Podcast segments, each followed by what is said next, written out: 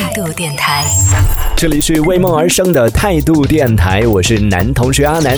我大概看了一下今年要上映的一些电影，没有看到特别期待的。会有吗？大家有今年特别期待的电影吗？可以分享一下。倒是有一部，也没有说是今年要上，只是今年呃不太确定啊。之前重映的时候呢，当时是说有几种说法，一个是说时值这个电影上映十年之际嘛。我们当时在节目呢也讨论过，就这个电影已经上映十年了，天呐，那么长时间过去了，所以非常值得期待，在这样的一个特殊时间呢拿出来再重映一下。而且因为之前啊整个电影市场受到疫情的影响嘛，就是处于稍微有一点点不太理想的这种状。状态，所以呢，需要这样的一些曾经创下过票房成绩的这样的一些作品。其实，在从去年到现在，有很多这种经典的一些作品，像诺兰导演的几部曲都有重新《盗梦空间》呐什么的，都有重新进行了重映。这样的一部，当时算是创下了电影票房纪录、全球电影票房纪录的一部《阿凡达》，在二零二一年的时候，今年进行了一个重映，也是让很多朋友看到这个消息之后有一点小着急，或者说有点小猜测，说：“哎，是不是要来？”来了。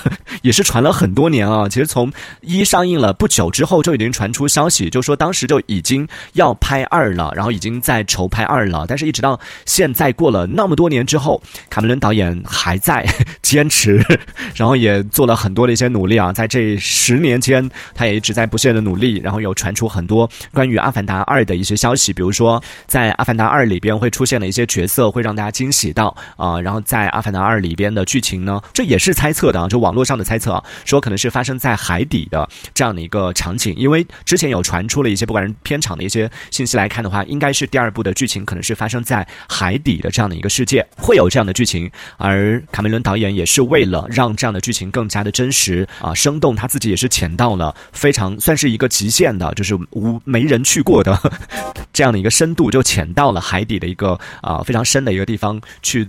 做了一件非常浪漫的事情，就虽然我当时看到这个新闻的时候，我觉得这 有浪漫吗？但是可能还是浪漫的，那那至少达到了人类一个极限吧，就是人类下潜的一个深度的极限。然后去到最深的地方的时候呢，他做了一件事情，就是在海底对他的妻子表白。对，如果是你的另一半跟你做这件事情，你会觉得感动吗？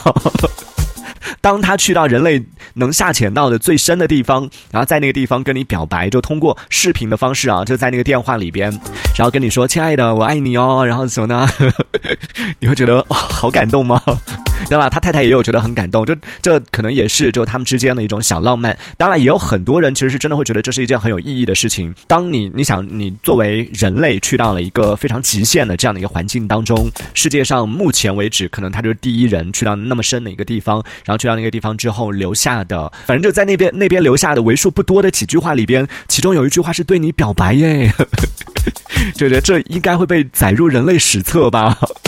就还是会觉得浪漫的。DJ 小皮说可以，但是没必要，好做作。你就酸不到心里，就得不到，你就会说人家酸。这一小节我们暂时先聊到这里。喜欢我们节目的朋友，别忘了订阅关注。这里是为梦而生的态度电台，我是男同学阿南，我们下次接着聊。态度电台。